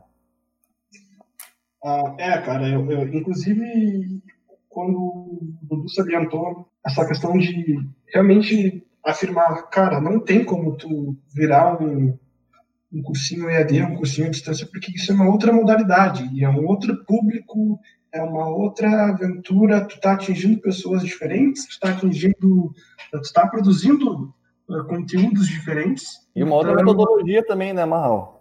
Totalmente diferente, né, cara? Tu vai trabalhar com mais com a responsabilidade do aluno ele estar predisposto no momento que ele quiser, do que com a rotina dele estar indo à aula. Então, é, a própria cabeça dele vai ter que ser totalmente mudada. E aí, ele no SOS, né, cara, como, como a gente comentou anteriormente, a gente, nesse dia que a gente verificou que a gente seguiria EAD, a gente aderiu, então, um corujito que tu comentou, né, Rafa? Uh, a gente está conseguindo se organizar com ele, mas a gente também teve essa questão da evasão, das nossas médias caindo cada vez mais, caindo cada vez mais. A gente, além de conversar com os alunos dos nossos grupos, a gente sempre conversa com todos os professores para saber o que, que, eles estão sentindo e o que, que eles não estão sentindo, né, cara? Mas uma coisa que a gente se preocupou foi em tentar simular ou tentar seguir a rotina que a gente estava tendo uh, presencialmente, porque a nossa maior preocupação, que eu imagino que a URGS deve estar passando por isso também, é da gente estar no escuro, né? eu comentei com os meninos também que a URGS deve estar com um problema muito maior ainda, porque ela tem que pensar além das aulas no vestibular, que vai aglomerar várias pessoas dentro de uma sala, vai ter que mobilizar várias cidades do estado, vai ter que mobilizar praticamente toda Porto Alegre, então isso deve ser uma responsabilidade muito grande, não sabe para onde ir, a gente também não estava sabendo muito para onde ir, para esperar a MEC, para esperar a URGS, então a gente decidiu por seguir nessa mesma rotina, e uh, falamos, cara, não dá para a gente seguir esse modelo que já existem vários players aí conhecidos de educação à distância, porque a gente vai a gente vai perder o nosso público que a gente tem hoje, os nossos alunos. A gente não vai conseguir ajudar eles, que é o nosso objetivo. A gente quer ajudar esses caras. A gente quer sentar do lado deles, quer fazer com que eles consigam uh, realizar esse objetivo deles e a gente também não vai estar tá atingindo ninguém. Então, isso foi o que a gente mais se preocupou. Né? O que, que tu acha disso, Luiz? Então, galera, eu acho que a gente já conversou sobre a adequação das aulas de AD a respeito dos perfis de cada aluno. Eu acho um papo muito importante sobre os professores estarem pessimistas ou otimistas em relação a isso. E as dificuldades da aula EAD, né, que acho que são tópicos assim de suma importância para tratar realmente nessa conversa. A gente não podia não passar por eles. Mas acho que tem mais um assunto que a gente não poderia deixar de passar também, que é justamente o que a gente espera sobre as provas que estão por vir, qual é a nossa perspectiva e, se possível, deixar aí uma indicação, deixar aí uma dica para os alunos que estão estudando em casa, o que, que eles podem estar fazendo, então, o que, eles podem começar a fazer, o que eles deveriam né, fazer se não estão fazendo, para lidar melhor com essa situação e para lidar melhor também com a preparação para a prova que vem a seguir. Eu queria saber o que vocês pensam a respeito uh, disso. Luizão, antes, da, antes dos guris responderem aí, eu só queria fazer um, um breve comunicado que para a galera que está escutando, provavelmente vai sentir falta do Samuca, a gente teve um probleminha técnico, então ele teve que sair, mas então seguimos aqui com o Dudu e com o Rafa, esse baita assunto, mas só para avisar o pessoal que o Samuca teve que dar essa saída, mas seguimos firmes aqui. Eu tenho uma companheira que, que trabalha no Conselho Estadual de Educação e ela fala assim, é, se a gente tivesse numa guerra, morrendo mil brasileiros por dia, fora do território brasileiro, ia estar tá tudo parado, né? ia estar tá tudo fora da normalidade, ninguém ia estar tá falando em fazer vestibular, encerrar no letivo. Ao invés disso, a gente está dentro do território brasileiro, morrendo daqui a pouco quase 2 mil brasileiros por dia e tudo segue normal. Eu acho que é importante para nós sobreviver esse tempo é entender que o futuro ele é incerto, ele não tem nenhuma garantia. A gente tentar se garantir, garantir os nossos, né, se planejar dentro do possível, entendendo que esse possível é bem curto eu acho que é um escândalo assim ter, ter datas previstas para o Enem. Né? Nós não, não, começamos ainda a tomar as políticas necessárias para um dia superar essa crise. Enquanto a gente estava vendo esse podcast, inclusive eu estava vendo aqui, tem um estudo muito preliminar que 74 pessoas da Nature está indicando que, na real, na real, a imunidade ao coronavírus, que já era muito baixa a taxa de imunização, ela talvez não seja permanente. Né? Então, tem, tem estudos ali que pessoas que apresentaram os anticorpos da imunidade, depois de três meses, esses anticorpos já não eram mais válidos, as pessoas pegaram de novo. Né? Então, imagine, a gente não, nem começou a fazer algo bom o suficiente para sair da crise e estamos tentando pensar em prova. Né? Eu acho, gurizada, que, embora seja importante né, a gente se manter junto dos nossos cursinhos, dos nossos professores, é uma coisa que eu vou querer me organizar agora, nesse recesso que a gente vai fazer no Carolina, importante a gente ler, né? As aulas e tal, seja vídeo, seja texto, seja essas coisas, é muito fundamental continuar, mas principalmente para quem, caso não esteja conseguindo estar numa instituição, né, do cursinho popular, essa coisa mais seguida, vamos tentar ler, né? Pega os livros aí didáticos, lê os livros, quer esse conhecimento, assim, esse saber que é do conteúdo que é mais denso, geralmente a gente não pega, né? Geralmente a gente não a gente quer as coisas um pouco mais resumidas, quer as coisas mais sistematizadas, principalmente pelo professor. Acho que é interessante pegar os assuntos e ler sobre eles, sabe? Pega um livro, pega as tuas literaturas, as leituras obrigatórias da URGS, lê os livros didáticos, pega um livro sobre evolução aí para ler, tem muita coisa virtual, tem muita coisa gratuita. É, eu acho que tem que pegar, assim, desacelerar. Né? Desacelerar, tá tudo parado e o que não tá parado é porque era para estar tá parado. É, vamos tentar desacelerar. Nós não temos um ano para cumprir o conteúdo, né? O professor está sempre com essa coisa tipo, ah, eu, eu, tenho que cumprir o conteúdo, tenho que terminar tudo e tal. Mas, meu, a gente não tem um ano. A gente não sabe até onde vai o nosso, nosso ano letivo. Como é que a gente está fazendo nosso planejamento? A gente não, não, não, sabe se a gente tem 30 semanas, se a gente tem 20 semanas, se a gente tem 40 semanas. É, até a gente começar a ter um semblante né, de normalidade, acho que o importante, tanto para quem está dando aula EAD quanto para quem está participando, é desacelerar. Né? Vamos pegar as coisas com mais calma, se aprofundar nos conteúdos, ler coisas mais densas, assim. Não é se jogar mais dentro, tá? Não é, ah, não, agora se eu estudava uma hora, agora eu estou em casa, eu tenho que estudar 20 horas por dia. Não. É, vamos, vamos só desacelerar mesmo. Pegar Pelo contrário, né? Pelo contrário, né? Não, não, exato, exato. Não, não ficar 24 horas estudando. Né? A real é que a gente tem menos condição de estudar agora do que a gente tinha antes. Exatamente. Em, em, vários sentidos. Ficou mais difícil estudar, galera. E é importante ter isso na cabeça. Ficou mais difícil de estudar. Não ficou mais fácil. Se tu ficou desempregado, então, se tua família ficou desempregada, não, não vai ser mais difícil ficou, né? Principalmente no cursinho popular, né, cara? Tu, tu eleva a sua segunda potência, né, cara?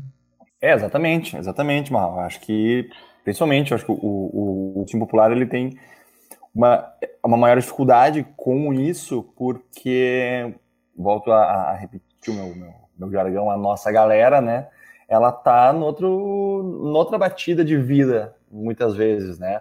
Uh, a gente vê aí que no começo quem estava adoecendo mais era uma, uma, uma, população mais classe média, mais uh, abastada, vamos dizer assim, por, por conta da, da, de como o vírus se, se transmitia, e agora a gente está vendo a população uh, mais necessitada sendo atingida, né?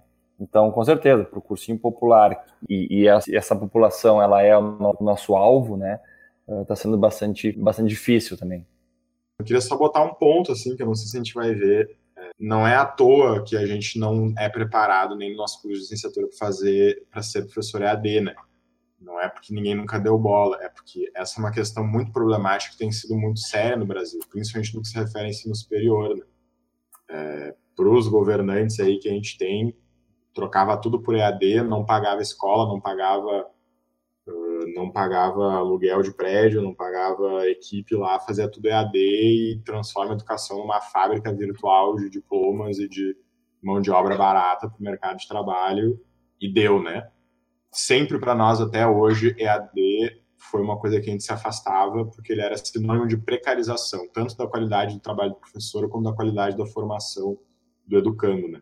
Hoje a gente está fazendo o que a gente é obrigado. A gente está descobrindo que tem algumas coisas que são positivas, que é bacana, que a gente tem que manter, mas a gente tem que ficar sempre muito vigilante, né, com esse tema da EAD, porque, enfim, tem aqui no estado, Eduardo Leite já tem projetos para privatizar a educação via EAD. Quem, quem se pergunta, né, tá rolando essas coisas na essas aulas na, na, na TVE, que são até bastante decentezinhas, né? Mas quem é que está quem é que está produzindo, quanto está ganhando essa empresa para fazer essas aulas, sabe? Uma empresa privada com um monte de. com 100 mil professores aí não recebendo. Mas, enfim, é. Queria só colocar isso, gente. Uh, então, ali, uh, respondendo à pergunta do, do Luiz, é, eu não sei o que esperar do vestibular, sinceramente, uh, ainda mais falando como, como geógrafo e, e, e como professor de geografia uh, porque a gente teve uma mudança, enfim, de, de, dentro da, da, das nossas bases educacionais desde o, desde o ano passado, né, a eleição de um novo governo, já foi uma, já foi uma prova diferente, né, todo, todo mundo pôde, pôde perceber algumas mudanças, uh, principalmente questão de conteúdo, assim, é, são, são pequenas mudanças dentro do conteúdo, mas que a gente sabe que é, mexe muito com o, o, o, aprendizado, né, e a, a, lá o objetivo do aluno da aluna. Uh, eu não sei muito o que esperar também, né? Eu, eu não sei para quem vai ser feito esse vestibular esse ano, que eu acho que é a principal pergunta que a gente devia uh, se fazer para quem que a gente vai para quem que vai ser feito esse vestibular, né?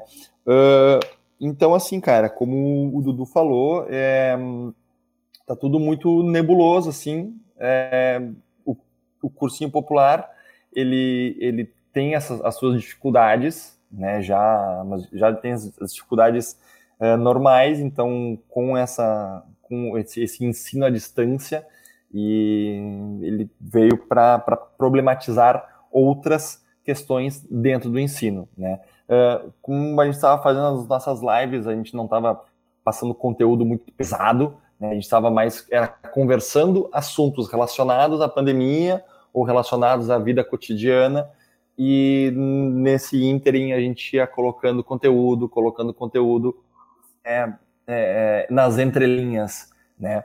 E, cara, como sugestão, eu, eu tenho, eu gosto muito de escutar podcasts, né? E principalmente para quem vai, para quem está aí é, estudando geografia, eu, eu acho que o que mais vai pesar nessa prova vai ser a parte de atualidades mesmo, né? De, de, novo, não sei como que vai ser abordado, mas eu, eu, assim como nós estamos fazendo esse podcast agora, eu costumo escutar alguns podcasts uh, de notícias. Então, assim, alunos e alunas, uh, leiam o quanto vocês conseguirem, escutem notícias o quanto vocês conseguirem e o quanto a sanidade mental de vocês permitir. É, tem um podcast que é o que eu gosto muito, que é o Café da Manhã da, da Folha de São Paulo, né, que dentro dessas mídias tradicionais aí, é, ele, ele tem uma, digamos assim, um conteúdo uh, mais rápido, mais pontual, né, para tu, tu escutar enquanto tu enfim, está fazendo alguma atividade aí. Uh, um dos podcasts mais, uh, mais acessados no Brasil é o podcast da Renata Lopretti, do, que é o, o Assunto, o nome do, do, podcast, que é do, que é do, que é do G1. Uh, também, cara, é, ela aborda muito as, a, a, a, os, enfim, as, o que está acontecendo no mundo de uma maneira bem didática, né? Uma, uma, uma, baita de uma, de uma jornalista, Renata Lopretti. Tem o Durma com essa, aí saindo dos, dos, dos meios tradicionais, né? Das mídias tradicionais, é, é Folha de São Paulo e Globo.com. Tem o Durma com essa, que é do jornal Nexo, e tem o Foro de Teresina, né? Que é da revista Piauí, que são dois podcasts aí, esses dois de, de mídias mais independentes que eu gosto muito de escutar, também muito leve, né? Uh, com editoriais bem, uh, bem contundentes dentro do, dos problemas que a gente está enfrentando. Então, cara, né, as minhas dicas são, são basicamente essas, né? Um, a, a, a, informação ela está batendo muito na gente o dia inteiro, às vezes fica meio pesado, mas não adianta, só com informação e, e, e, filtrando um pouco essas informações. Então, acho que o papel do, do, professor, né, que é de professar, ele, ele, eu tenho que dar esses, esses caminhos um pouco mais curtos, esses atalhos um pouco mais uh, uh, pontuais aí para os alunos e para as alunas. Então, cara, queria aí pedir para a galera, uh, quem puder, né, a gente tem, a Ungep tem nosso canal, tem o tem o perfil no Instagram lá, que é ONGEPVP, de vestibular popular, né?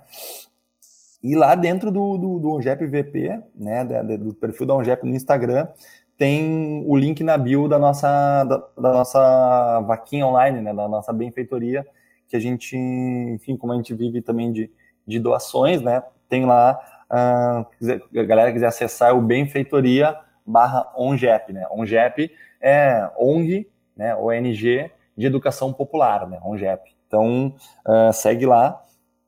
É, vi que o, o, o, Samuca aí não teve problemas técnicos, mas quem quiser seguir também lá o Zenit Geografia, né? Vamos, vamos, vamos compartilhar também, vamos ajudar os irmãos tudo aí, já que o cara teve um problema, né? Não, não é por isso que a gente aqui a gente não tá para competir, a gente tá para se ajudar. Então, também segue lá o GEPVP no Instagram e o Zenit Geografia. E é isso aí, meu. Eu também estou disponível aí, né, no Instagram, nas minhas redes sociais também, é, arroba Rafa Carriconde, que é o meu sobrenome, Rafa com PH. Quem quiser também, é, vou começar a, a, fazer uns conteúdos também aí, né, cara? Eu acho importante é, nesse momento. E agradecer mais uma vez, meu, pelo, pela oportunidade de estar tá trocando uma ideia com uma galera qualificada aí e que só quer o bem da, da, da nossa educação enquanto ela existir. Obrigadão mesmo aí, gurizada. Feito, cara. Muito obrigado, Rafa. Muito obrigado, Henrique. Muito obrigado, Luizão. Muito obrigado, Daré, cara. Eu espero que, que vocês tenham gostado. Eu gostei. Eu achei muito bom. Queria agradecer muito a presença de vocês.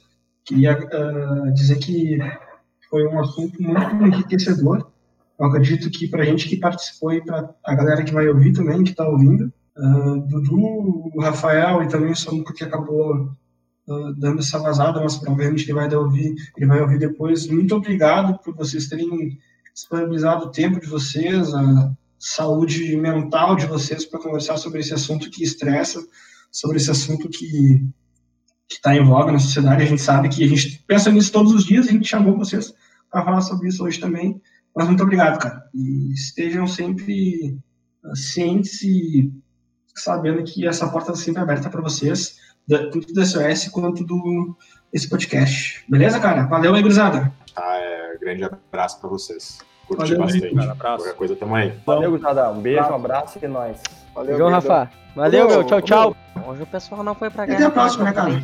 Não, não foi. Não dá. Você joga na lateral, tem que ficar na lateral. Não dá pra mudar de posição. Hoje foi nesse estilo, foi nesse estilo, estilo guerrinha. Derretemos. O pianista no piano, não dá pra botar o pianista na guitarra. oh, foi o clube do guerrinha hoje aqui, né, meu? Hoje, hoje, hoje bobou, hoje derretemos. Hoje derreteram, pai. Hoje veio. É mais, gurizada. Vamos encerrar aqui. Eu queria saber qual é a piada do, do Daré, né? Que ele largou no início do programa. Ah, tá, Do tá. táxi, Vou fazer com a pergunta do táxi. Guerrinho, então, né? A, a- a piada, momento Carlos Alberto de Nóbrega, do. a- Meu, a piada que eu fiz ali na introdução, né, tia? A piada é qual a cidade que não tem. Ah, cara, isso é vergonhoso. Qual a piada. A cidade que não tem táxi, né? Qual, qual a cidade que não tem táxi? É Uberlândia. Parararã, Ah, falou. parararã, Só parararã, parararã. Ai! Pra pegar essa, essa piada sensacional. É aí. isso, meu. Tchau, meu. Tchau pra vocês. Beijo. Valeu. Tchau. Beijo, falou, forte abraço. Tá entregue.